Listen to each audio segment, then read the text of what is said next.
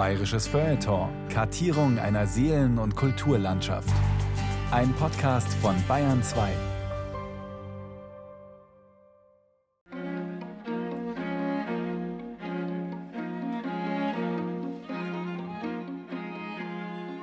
An einem Septembertag in München, unterwegs mit Doris Dörrie. Das Wetter ist nicht besonders schön, eher kühl.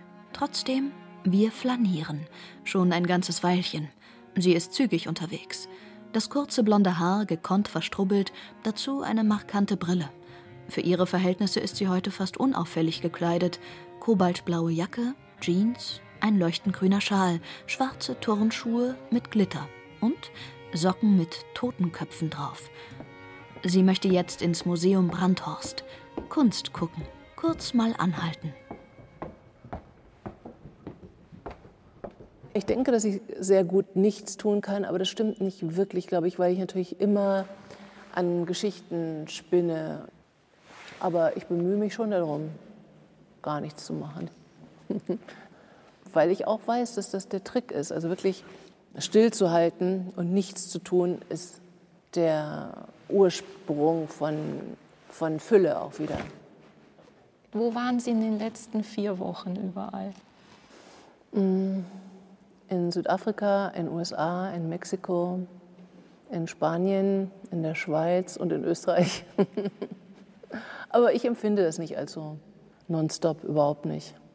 Ich kann sehr gut meine Kraft sammeln und dann lossprinten. Aber ich bin wahrscheinlich kein Ausdauersportler. Also Filme machen liegt mir sehr, weil es dann doch eine sehr begrenzte Zeit ist, in der man etwas macht. Und ich habe nicht das Gefühl, dass alles immer so voll ist. Gar nicht. Überhaupt nicht. Nö, ich bin eigentlich eher so, ja, wie so eine Schnecke auf Speed. Schnecke auf Speed. Die Regisseurin und Autorin Doris Dörrie. Von Lydia von Freiberg.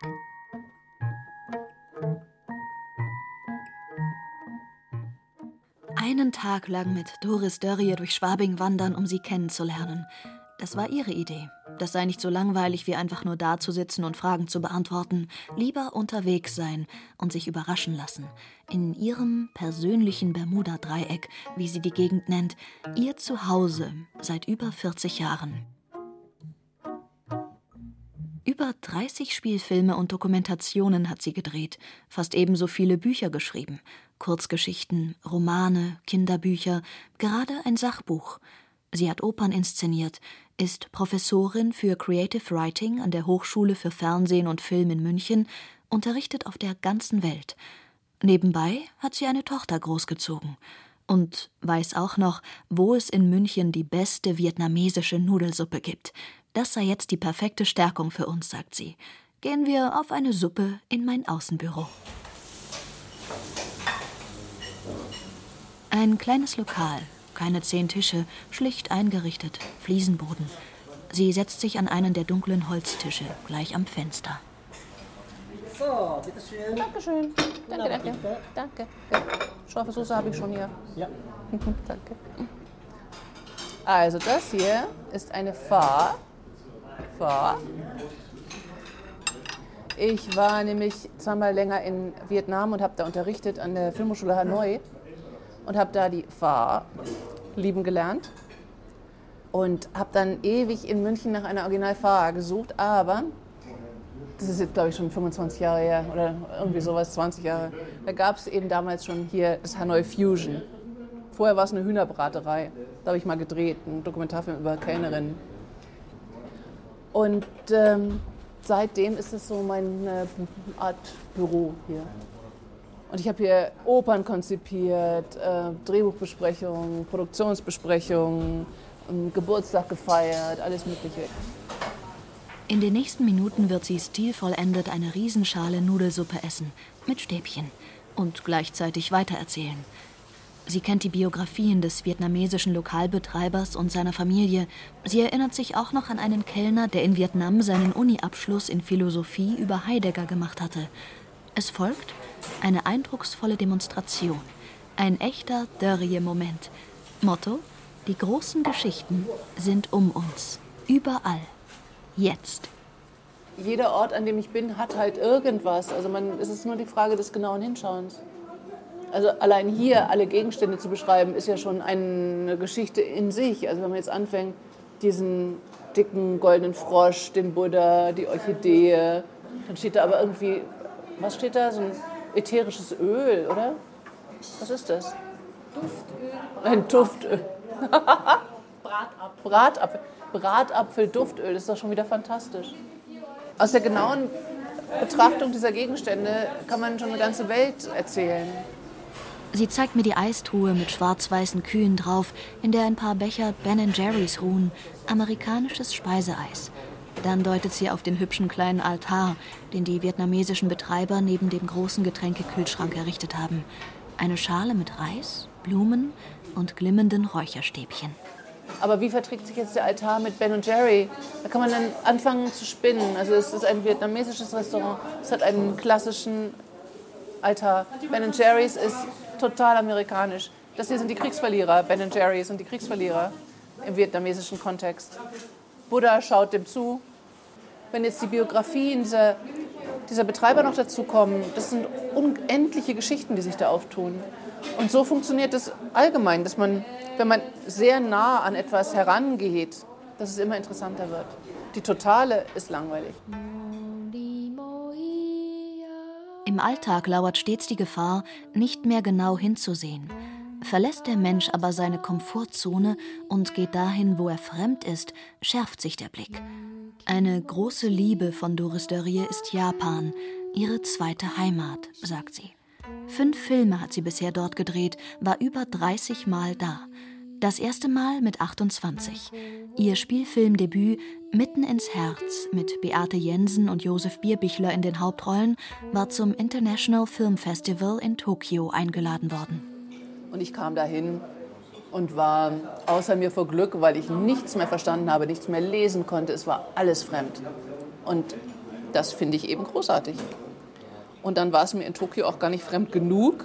Da bin ich dann wirklich getrennt aufs Land gefahren, getrennt durch Japan. Aber ich habe mich sehr beschützt gefühlt in diesem Japan, weil es auch immer jemanden gab, der mich an der Hand genommen hat und mich weitergeführt hat.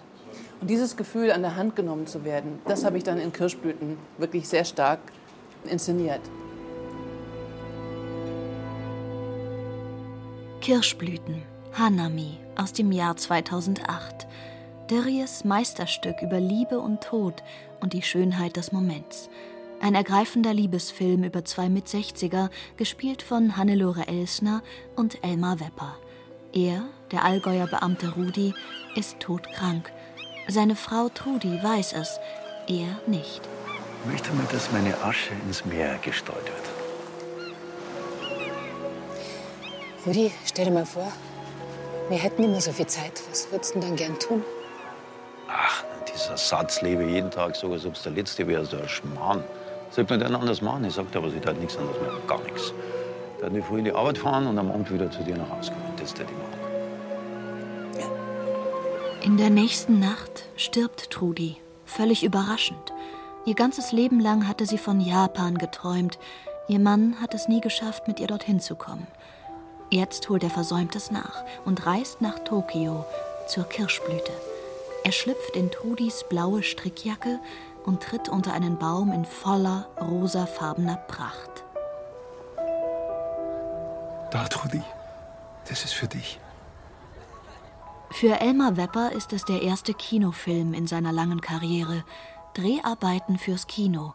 Dahinter steht oft ein riesiger Apparat, viel aufwendiges Equipment, mindestens 50 Leute am Set.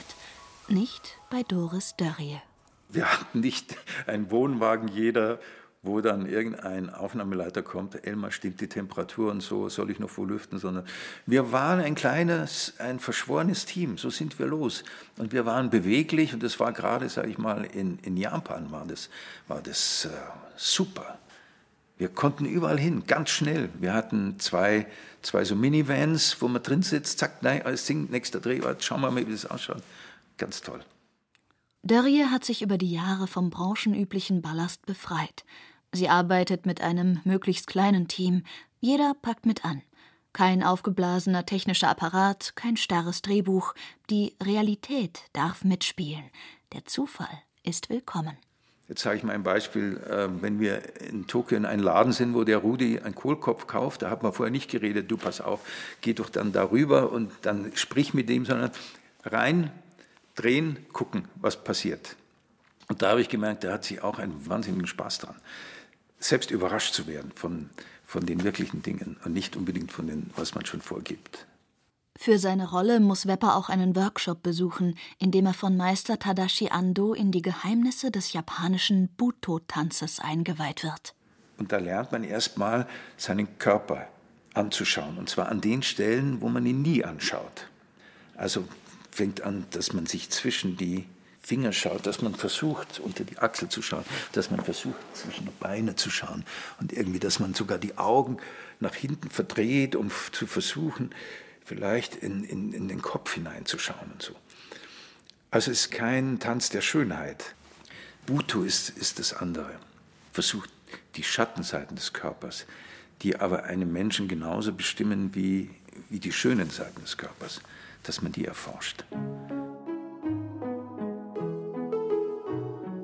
Und dann haben wir diese, diese Szene vor dem, vor dem Fuji gedreht, mit dem See davor, mit einer Musik, die aus einem ganz kleinen, blechernen Kassettenrekorder klang, mit einer Choreografie, die wir gar nicht festgelegt hatten, groß.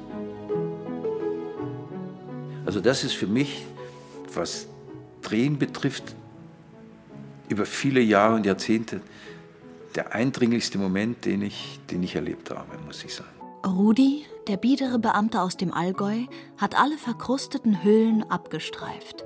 Vor dem Fuji tanzt er für seine verstorbene Frau, den Buto. Den Tanz, der erzählt von der Anwesenheit der Toten. Kalkweiß geschminkt, die Augen schwarz, den Mund knallrot, im Kimono seiner toten Frau. Und dann kommt auch sie noch einmal zu ihm für einen letzten Tanz. Rudi ist eins mit ihr, vielleicht zum ersten Mal im Leben und im Tod. Als wir die Szene gedreht haben, hat das gesamte japanische Team geweint. Und das ist schon erstaunlich, denn Japaner weinen nicht gerne in der Öffentlichkeit. Und das hat sie aber sofort so gepackt. Und da hat man auch gespürt, das stimmt, das ist jetzt nicht mehr gespielt, sondern da ist was sehr Echtes. Und darum geht es immer beim Film, dass man dieses Echte, dieses Wahrhaftige erwischt. Und der Job vom Regisseur ist eigentlich, glaube ich, nur hinzuschauen und, und hinzuhören, ob es wahrhaftig ist. Der Film wird ein großer Erfolg. Zwei bayerische, drei deutsche Filmpreise, über eine Million Zuschauer. Für Elmar Wepper ist dieser Film der Beginn einer großen Karriere auf der Kinoleinwand mit 63 Jahren.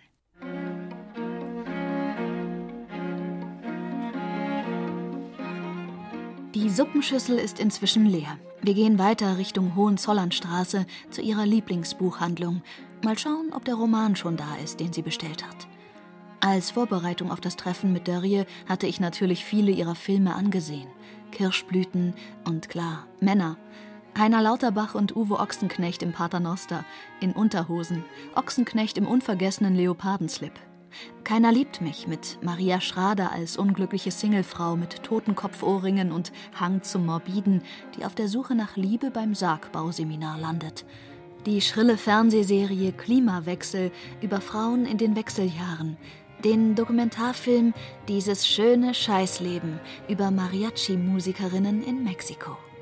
Ich habe ihre Bücher gelesen, ein paar Romane, viele Kurzgeschichten, aus denen häufig Drehbücher für ihre Filme entstehen. Doris Dörrie selbst hatte mir nur ein Buch ans Herz gelegt, von der Amerikanerin Lauren Elkin. Der Titel Flaneuse. Frauen erobern die Stadt.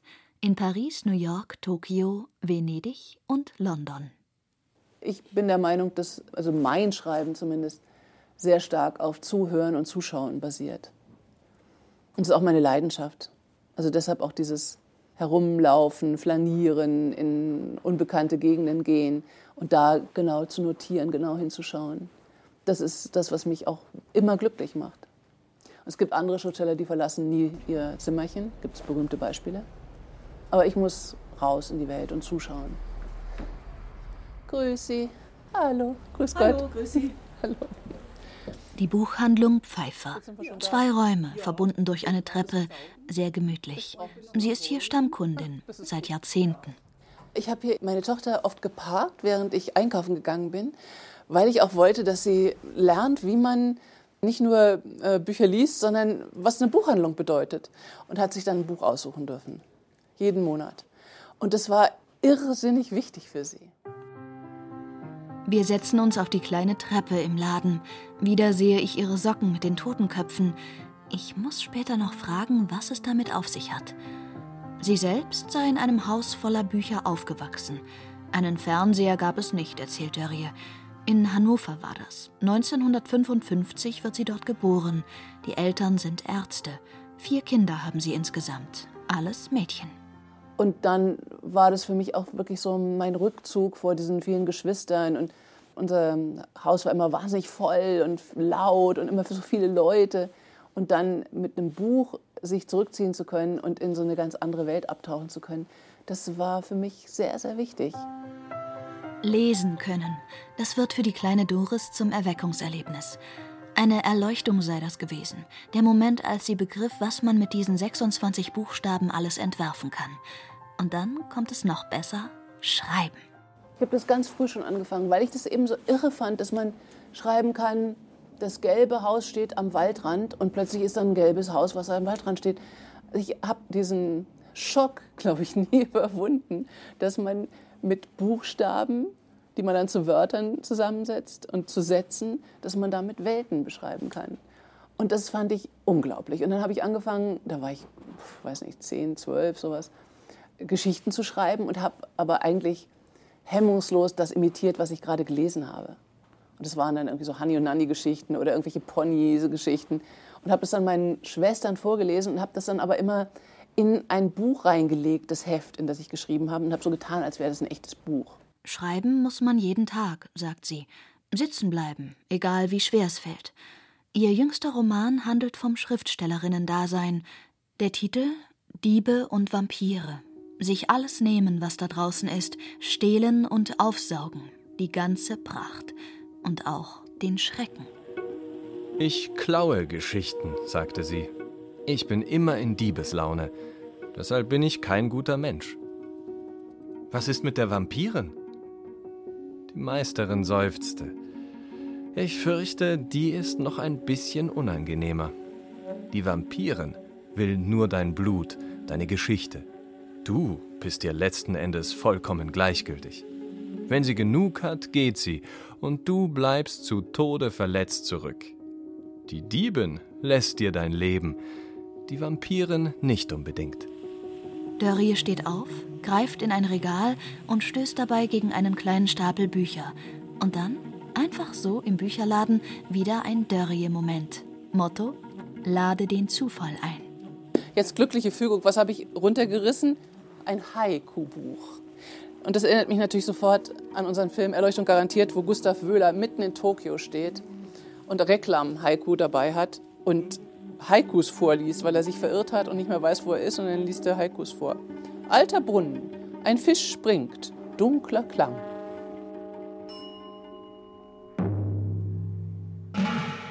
(1999) macht Doris Dörrie ihren bis dahin radikalsten Kinofilm Erleuchtung garantiert. Gustav Wöhler und Uwe Ochsenknecht spielen zwei Brüder auf der Suche nach sich selbst. Gemeinsam reisen sie nach Japan ins Zen-Kloster. Das gesamte Filmteam besteht aus gerade mal sieben Leuten. Gedreht wird mit einer kleinen Amateurkamera, mitten im Alltag der buddhistischen Mönche. Mit dabei Produzent Franz Xaver Gernstel. Das waren ziemlich anstrengende Dreharbeiten. Sie hat mich nämlich auch gezwungen, mit ins Kloster zu gehen und um vier Uhr morgens aufzustehen, eine Stunde zu meditieren und Sutren lesen und Tempel putzen. Das war so die Phase, wo ich mir den Zen-Buddhismus, den ich mir immer so theoretisch erlesen habe, dann praktisch erlebt habe und mir dachte, den Scheiß kann ich mir richtig sparen. Aber sie hat mich da durchgeprügelt und ich habe mitgemacht und habe dann hinterher nie mehr meditiert und ein Jahr später dann doch wieder angefangen. Also ich habe schon einiges von dieser Frau gelernt. Doris Dörrie und Franz Xaver Gernstel kennen sich seit über 40 Jahren. Seit jenem Tag, als ein, wie er sagt, weiblicher Rotzlöffel namens Doris in die Filmredaktion des Bayerischen Rundfunks stürmt. Sie möchte Geld für ihren Abschlussfilm an der Filmhochschule. Und sie bekommt es. Als Dörrie dann erfährt, dass der zufällig anwesende BR-Praktikant Gernstel mal eine Banklehre gemacht hat, kassiert sie ihn auch gleich noch für ihr Projekt ein, als Produktionsleiter. Seitdem arbeiten die beiden immer wieder zusammen. Und jedes Mal wieder gerate er mit ihr, so Gernstel, in wirklich interessante Situationen. Nee, ängstlich ist diese Frau nicht. Überhaupt nicht. Nee, wir haben da schon in den eigenartigen Situationen gedreht, da in Japan am Friedhof, so ohne Drehgenehmigung. Aber wir haben einfach gedreht und sie hat das seltene Talent, dann irgendwelche äh, Aufpasser, die daherkommen, so lange zu bezirzen, bis wir halt die kleine Szene, die wir gebraucht haben, dann schon im Kasten gehabt haben. Genau, am Flughafen sind wir gleich schon mal verhaftet worden, weil wir da gedreht haben, darf man auch nicht drehen. Aber sie hat ein seltenes Talent, den Leuten klarzumachen, dass das schon alles seine Ordnung hat. Das sollen sie mir nicht so einscheißen. Es hat schon was mit, mit äh, so einer gewissen Expeditionslust auch zu tun. Dass man sich zusammen auf eine Expedition begibt und nicht zu zickig ist mit den Bedingungen, die man haben will. Und das ist aber eher so ein Credo allgemein von mir, dass ich versuche, möglichst unzickig zu sein mit den Bedingungen, die ich so ans Leben stelle oder an, ja, an alles stelle. Also ich versuche immer wieder zu gucken, okay, was ist möglich und inwieweit kann ich dann mich selber vielleicht auch zurücknehmen, dass ich nicht sage, okay, ich brauche aber unbedingt das, das, das, das, das. Und sonst kann ich nicht arbeiten. Andersrum finde ich es lustiger zu sagen, okay, es gibt gar nichts. Wie kann man trotzdem noch arbeiten?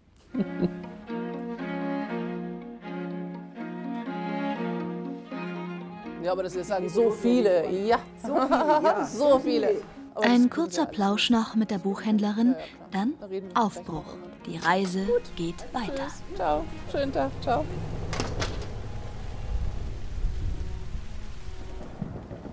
Es hat angefangen zu regnen. Trotzdem, weiter, Richtung Englischer Garten, zur ehemaligen Filmhochschule. Doris Dörrie zieht ganz beiläufig eine weiße Plastiktüte aus ihrer Manteltasche und packt sie sich auf den Kopf. Eine zarte weiße Haube. Ja, und dann zu gucken, okay, ist es vielleicht auch ein Fashion Statement? Denn da ist ja eine Form, so eine Tüte hat ja eine unglaubliche Form. Also ja, damit zu spielen, mit dem, was man vorfindet. Wieder ein Dörrie-Moment. Spielen mit dem, was man vorfindet. Mit dem, was das Leben einem ebenso gibt. 1973 geht sie, noch nicht mal 18 Jahre alt, in die USA. Erst nach Kalifornien, dann New York. Sie studiert Schauspiel und Film, merkt aber, dass sie es hasst, selbst vor der Kamera zu stehen. In New York schreibt sie sich für Sozialwissenschaften ein lebt in heruntergekommenen Buden mit zweifelhaften Mitbewohnern und jobbt unter abenteuerlichen Bedingungen. Mal Kellnerin, mal Filmvorführerin, nach zwei Jahren ist das Geld alle. Mutter Dörrie schlägt vor, dass Doris es doch mal in München probieren soll, an der Hochschule für Fernsehen und Film. Eine große Villa in der Kaulbachstraße, in der heute die Karl-Orff-Stiftung sitzt – eine Holztreppe führt nach oben. Nach 40 Jahren geht Doris Dörrie zum ersten Mal wieder diese Treppe hinauf. Auf jeden Fall erinnere ich mich, dass ich in der Schlange gestanden habe von all den Bewerbern mit wahnsinnigem Herzklopfen. Und hinter mir standen halt so irgendwie zehn Leute vor mir und wir haben darauf gewartet, zu diesem Interview zu kommen, also zur Aufnahmeprüfung. Und ich hatte so irrsinnige kurze Shorts an Hotpants hießen die damals. Und ähm, später hat der Professor Längsfeld immer gesagt, ich wäre nur wegen meiner braunen Beine aufgenommen worden. ja, das war der gute alte Sexismus der 70er, 80er Jahre. Auf jeden Fall hatte ich tierisch Herzklopfen und die haben mich gefragt, welche sind denn Ihre Lieblingsfilme? Und in dem Moment hatte ich einen Komplettausfall im Hirn und konnte mich an keinen einzigen Film erinnern. Und habe dann aber gesagt, ähm, ja, also das sind so Underground, Avantgarde-Filme, die werden Sie nicht kennen.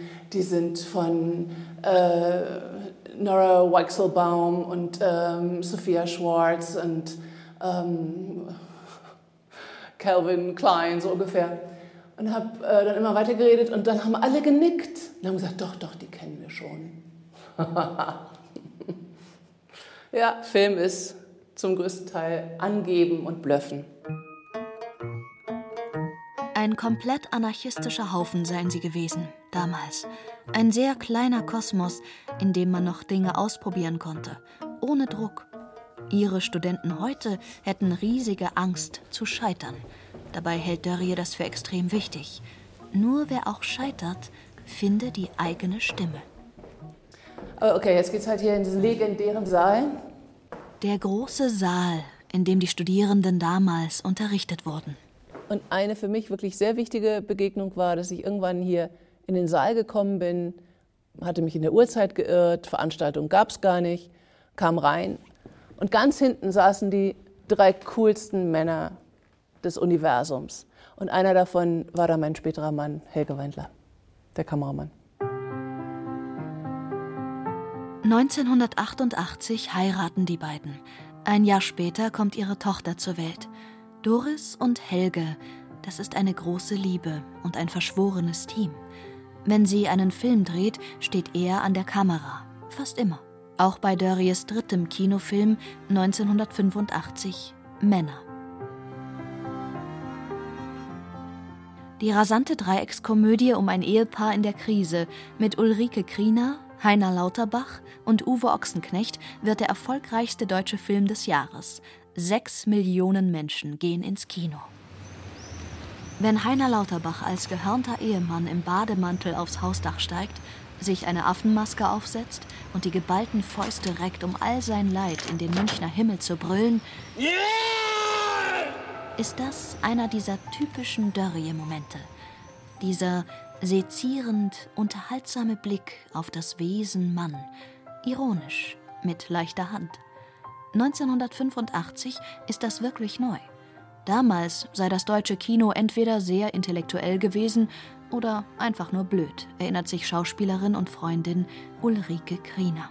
Und Doris war intelligent und witzig. Es war beides. Aber es war auch nicht verbrämt. Es war nicht belehrend.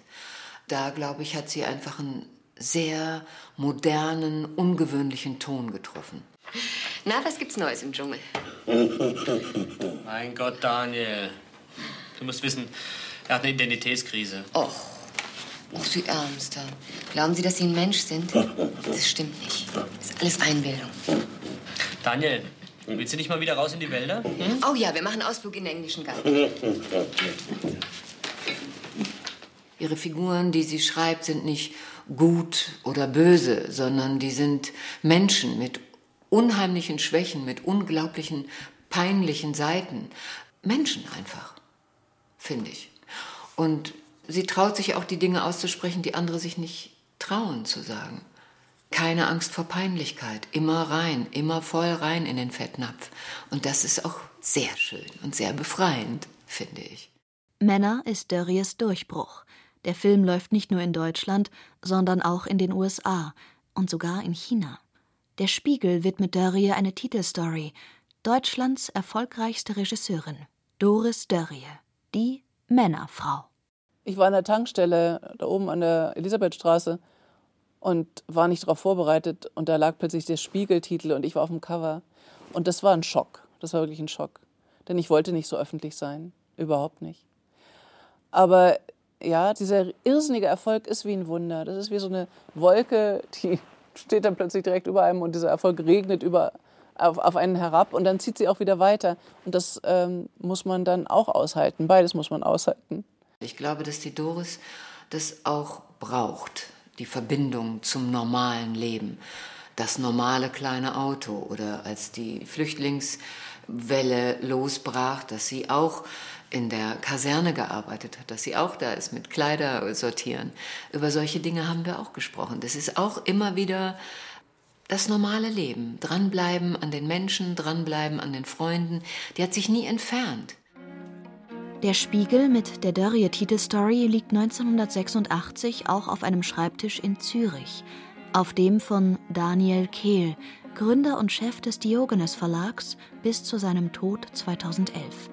Sein Sohn und Nachfolger Philipp erinnert sich.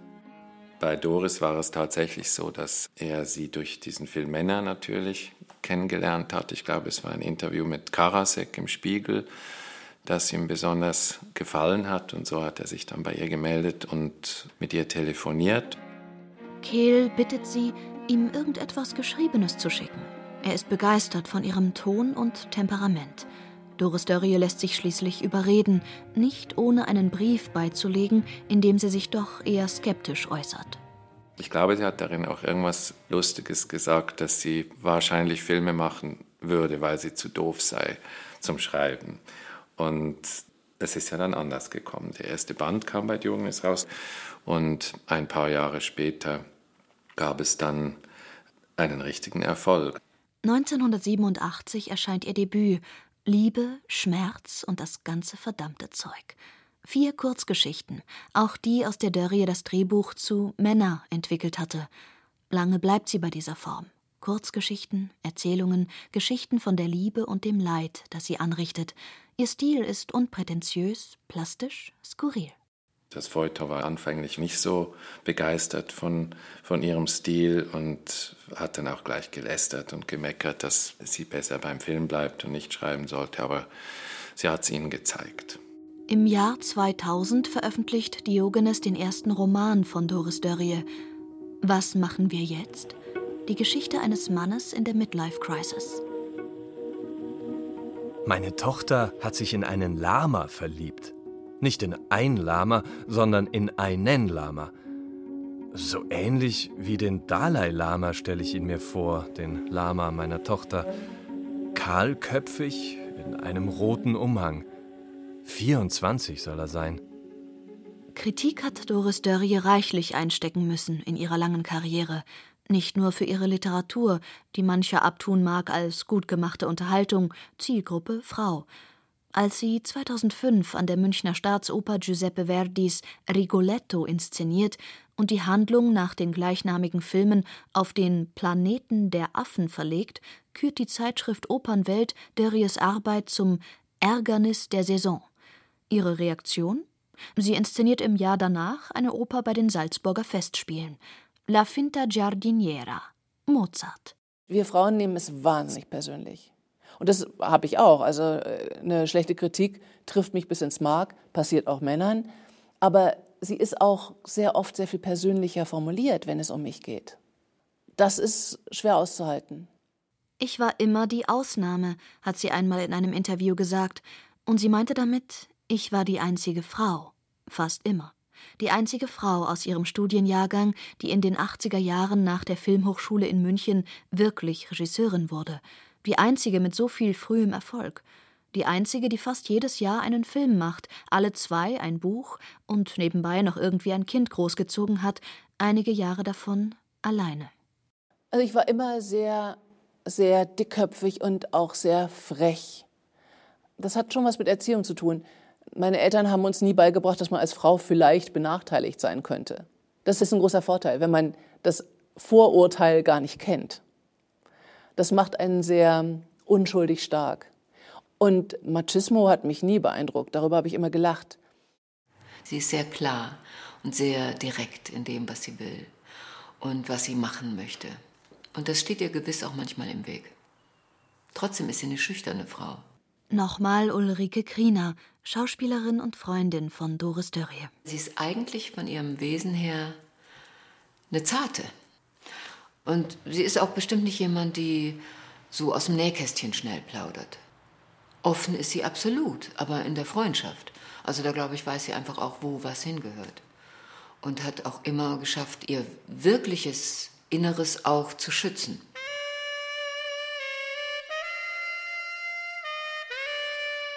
Wir sind inzwischen weitergegangen, raus aus der Filmhochschule in den englischen Garten. Es hat aufgehört zu regnen. Wir setzen uns auf eine Bank auf die Lehne. Dörrie erzählt von den Dreharbeiten zu Keiner liebt mich 1995. Eine skurrile Tragikomödie, wieder stammt das Drehbuch von ihr. Maria Schrader spielt die unglückliche Singlefrau Fanny, die beständig schwankt zwischen Lebensfreude und Todessehnsucht. Ach komm, Fanny, jetzt hör doch mal auf zu heulen. Hol mal das Glas hier. Was ist es für dich? Halb voll oder halb leer? Halb leer. Siehst du? Genau das ist dein Problem. Immer jammern über das, was du nicht hast oder was du nicht mehr kriegst oder was du bald verlierst. Halb voll ist dir immer zu wenig. Bei diesem Dreh ist vieles anders für Doris Dörrie.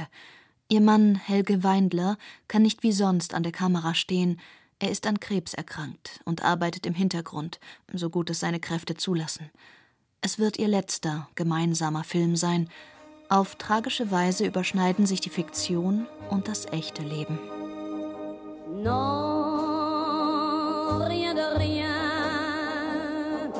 Non, je ne regrette rien. Fanny feiert ihren 30. Geburtstag mit ihrem Freund Orfeo. Er hat sich als Skelett verkleidet, tanzt mit ihr, wild und frei, bis er plötzlich nicht mehr kann. Theo, bitte sag mir, was du hast, sonst hole ich jetzt einen Arzt. Du hast mir versprochen. Kann ich denn gar nichts tun? Bleib. Bleib bei mir. Bleib einfach nur bei mir. Bleib bei mir, bis alles vorbei ist. Helge Weindler stirbt 1996 während der Dreharbeiten zu einem neuen gemeinsamen Film in Spanien mit 48 Jahren. Die gemeinsame Tochter ist sieben. Doris Dörrie zieht sich ein Jahr lang völlig zurück. Ja, das ist sehr schwer, damit weiterzuleben. Sehr schwer. Weil dieser Verlust, ähm, der Schmerz über den Verlust auch körperlich ist. Es ist wirklich so, dass man das Gefühl hat, dass man selber stirbt. Und es stimmt auch zum Teil. Und daraus wieder hervorzukommen und, und weiterzugehen, das ist eine, eine Aufgabe, die jeder kennt, der das erlebt. Und es gibt niemanden, der davon verschont wird. Niemanden. Und wenn man darüber spricht, stellt man sehr schnell fest, dass dann die anderen auch anfangen zu sprechen und dass wir uns natürlich über dieses erlittene Unglück, dieses Leiden, das wir alle haben, was völlig normal ist, dass wir leiden, dass wir uns darüber viel tiefer verbinden, als wenn wir uns immer nur erzählen, wie toll unser letzter Urlaub war. Zwei Jahre nach dem Tod ihres Mannes veröffentlicht Dörrie den Roman Das blaue Kleid, die Geschichte einer Frau, die ihre Liebe verloren hat und verzweifelt versucht, das Leben zurückzuerobern. Wehmütig und komisch. Auf einer Bank liegen kleine Kiesel, fein säuberlich in einer Reihe nebeneinander aufgereiht, wahrscheinlich von einem Kind. Das versteht sie. Die Welt in Ordnung bringen, das wäre schön. Sie beobachtet die Krähen, die mit ihren dicken Hinterteilen dicht vor ihr über den Weg wackeln, wie alte Frauen mit einem Hüftleiden. Sie fühlt sich alt, dabei ist sie erst 36, eine Witwe. Das Wort klingt unheimlich und altmodisch. Sie kann sich nicht vorstellen, dass sie das ist, eine Witwe. Auf Formularen müsste sie jetzt immer diese Rubrik anstreichen, verwitwet. Aber das tut sie nicht. Sie nennt sich ledig, sonst müsste sie immer gleich heulen. Schritt für Schritt geht sie durch die Jahreszeiten. Jede Jahreszeit bringt neue, überraschende Schmerzen. Wo ist der große Tulpenstrauß, den er ihr jeden Frühling geschenkt hat? Wo seine berühmte Frankfurter Soße mit sieben Kräutern im Mai? Wo ist sein braun gebrannter Julibauch? Bei jedem Schritt denkt sie weiterhin, wo bist du? Ich kann jetzt einen Kaffee gebrauchen, meint sie. Gern. Und nochmal eine Stärkung. In der Türkenstraße gäbe es das beste Baguette Münchens, sagt sie. Ein bisschen warm machen, so leicht Mm. warm und dann mit ein bisschen Butter Oh, klingt super. Ja, ja, ja. Je fetter, desto besser. Kaffee, Kaffee? Nein. Leben, Schreiben, Atmen. So heißt ihr jüngstes 2019 erschienenes Buch. Eine Einladung zum Schreiben. Wirklich sehen, was vor unseren Augen liegt. Oder wiederfinden, was wir verloren, vergessen haben. Schreiben kann Trost sein, Selbstvergewisserung, Anklage, Feier des Lebens. Und das Beste, jeder kann es lernen, sagt Dörrie. Also ohne anzugeben, kann ich wirklich behaupten, ich kann jeden Menschen auf der Welt dazu bringen, zu schreiben. Ich habe da so eine Technik entwickelt, dass es wirklich funktioniert und deshalb unterrichte ich es auch so gerne. Und ich habe das also jetzt gerade in Mexiko unterrichtet, in Südafrika, in Bhutan letztes Jahr, in China ziemlich viel, in Singapur, in den USA, überall. Notizbuch, Stift und dann hat sie gesagt, wir fangen an mit dem Satz, ich erinnere mich an. Drehbuchautorin Katharina Eissen hat bei Doris Dörrie studiert, in München. Und hat was gegeben wie, ich erinnere mich an den Fußboden in meinem Elternhaus oder ich erinnere mich an den Geruch in meinem Kinderzimmer oder ich erinnere mich an den Winter oder also so was weit zurückgeht in die Kindheit oder in die Jugend. Und dann hat sie gesagt, jetzt habt ihr fünf Minuten Zeit und der Stift soll nicht abgesetzt werden und ich will nicht, dass ihr nachdenkt und ihr schreibt jetzt einfach mal.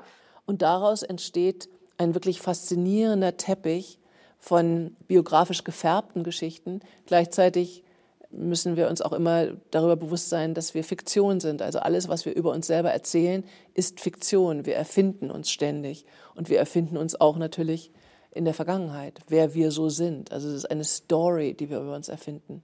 Und dieser Story erstmal auf den Grund zu gehen und zu eruieren, was ist das für eine Geschichte, die ich mir selber erzähle, die ich mir über meine Kindheit erzähle, die ich mir über meine Eltern erzähle, die ich mir über meine Welt erzähle, das ist der Anfang vom Schreiben.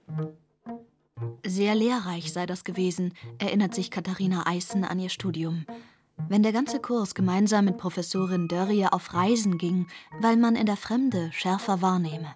Also auf ins All-Inclusive-Hotel nach Spanien oder mit dem Bus durch Transsilvanien.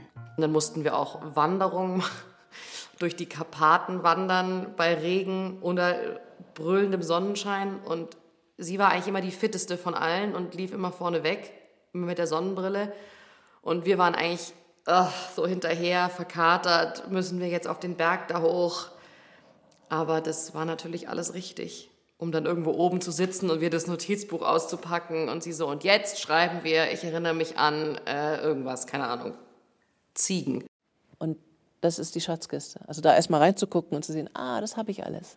Und wenn man dann tiefer gräbt, dann kann man natürlich eine wunderbare Feststellung machen, dass all das, von dem man geglaubt hat, dass es zu peinlich ist, zu unangenehm, zu tragisch vielleicht auch, zu traurig, all diese negativen Dinge, dass das der Schatz ist. Und Schreiben ist eine wunderbare Methode, um aus Scheiße Gold zu machen. Ein alchemistischer Prozess. Der Kaffee ist ausgetrunken, das Baguette mit dick Butter verspeist, es geht weiter. Wir sind verabredet zu einem exklusiven Konzert vor der Filmhochschule.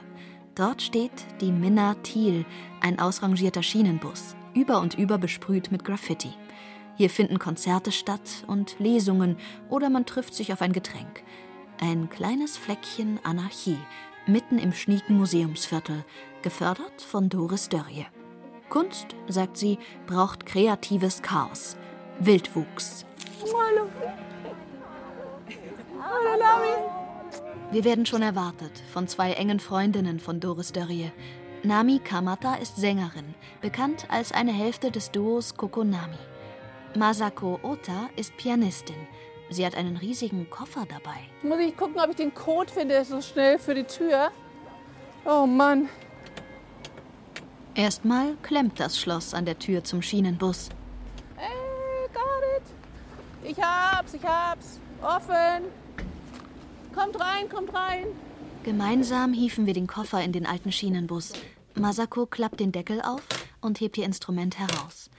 Es sieht aus wie ein sehr großes Akkordeon, allerdings eines, das liegt. Ein indisches Reiseharmonium. Es sei ein atmendes Instrument, sagt Masako.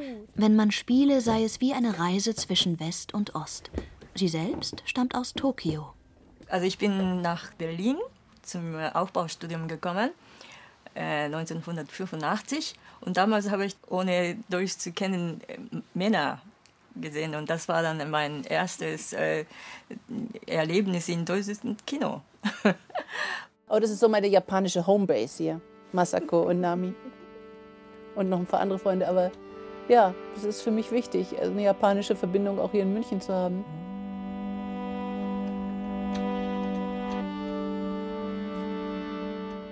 Musik aus Dörries Film Grüße aus Fukushima, geschrieben von Nami Kamata.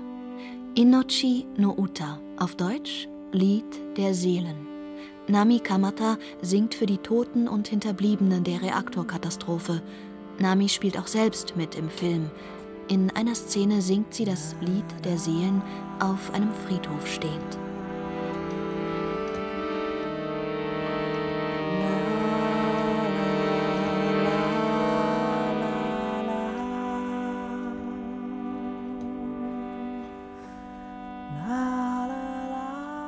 »2015, vier Jahre nach dem Unglück, ist Doris Dörrie die erste Regisseurin, die dort einen Spielfilm dreht. Filmen im verstrahlten Gebiet, mit Atemschutz und Geigerzähler. Wieder bekommt die Realität ihren Platz im Film in aller Härte. Doris Dörrie erzählt von den vergessenen Menschen, die weiterleben müssen, nachdem sie aus den Nachrichten verschwunden sind. Was ist denn in diesen ganzen Säcken? Sie graben die verstrahlte Erde ab und packen die in die Säcke. Wo kommen die Säcke dann hin? Die bleiben da stehen. Für immer.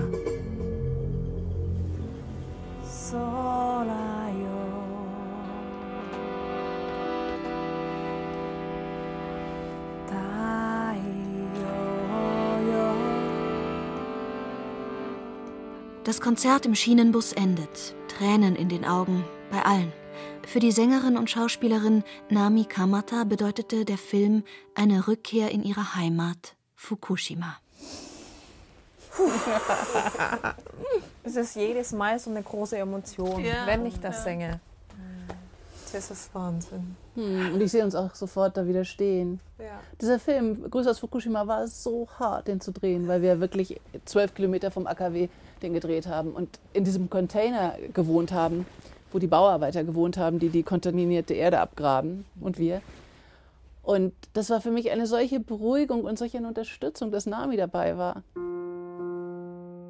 Im Film Grüße aus Fukushima gibt es eine Szene, in der eine große blonde Deutsche ihre japanische Meisterin findet.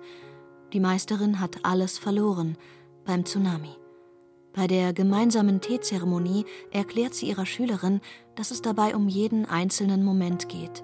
Das Einschenken, das Halten der Teeschale, den ersten Schluck, das Absetzen. Volle Konzentration auf das Hier und Jetzt. Alles Leid, aller Schmerz gehört zur Vergangenheit, ist nicht da in diesem Moment. Die Woche drauf? Die Woche drauf. Also am, am 27. habe ich abends eine Veranstaltung. Da muss ich zu so einem Salongespräch und danach aber komme ich vielleicht. Nami, Masako und Doris verabreden sich zum gemeinsamen Kochen. Bald. Eine letzte Umarmung, dann geht es weiter zum letzten Ort für heute. Einer von Doris Dörries Lieblingsplätzen in München, der alte Schwabinger Friedhof.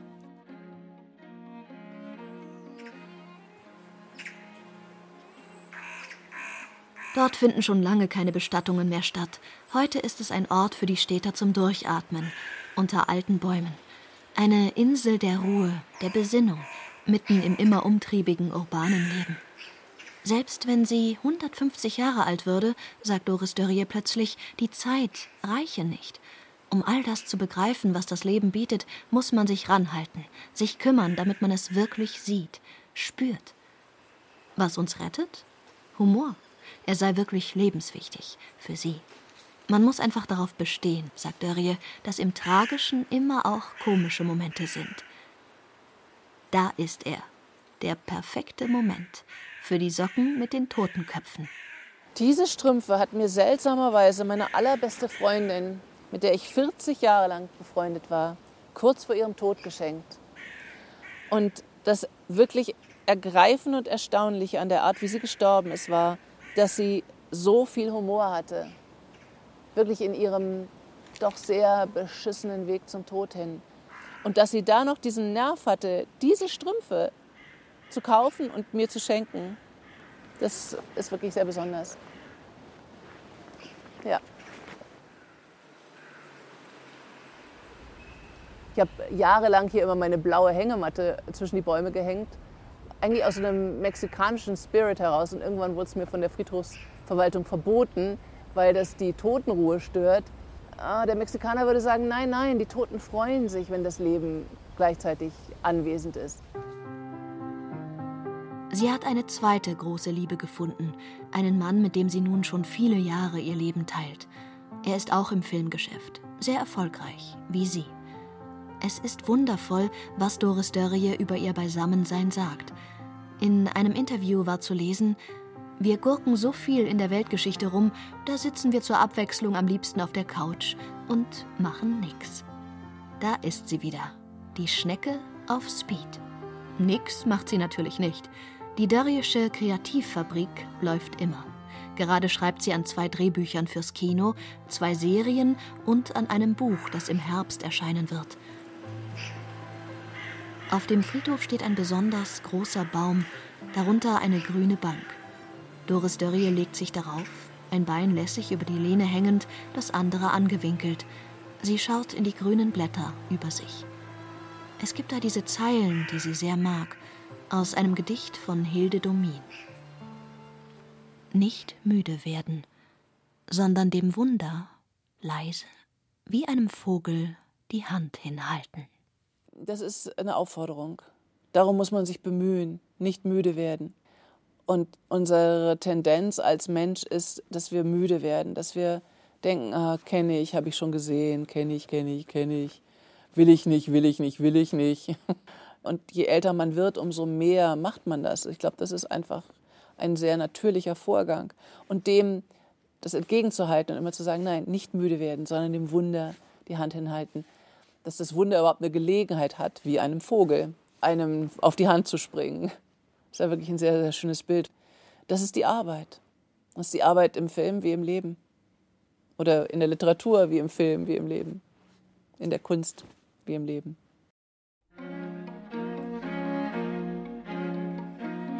Gleich muss sie weiter, hat noch einen Termin heute. Trotzdem, noch kurz den Moment genießen. Auf der Bank, unter dem Baum. Hier und jetzt. Wenn wir das nicht tun, verpassen wir das Leben.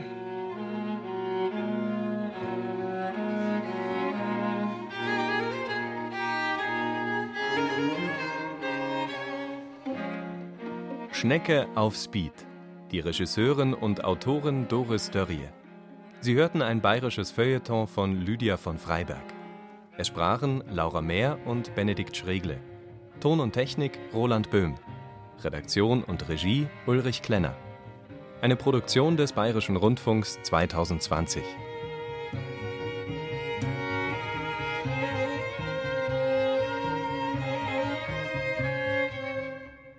Wir danken Doa West, Megahertz und Olga Film für die freundliche Genehmigung, diverse Filmausschnitte in dieser Sendung anklingen lassen zu dürfen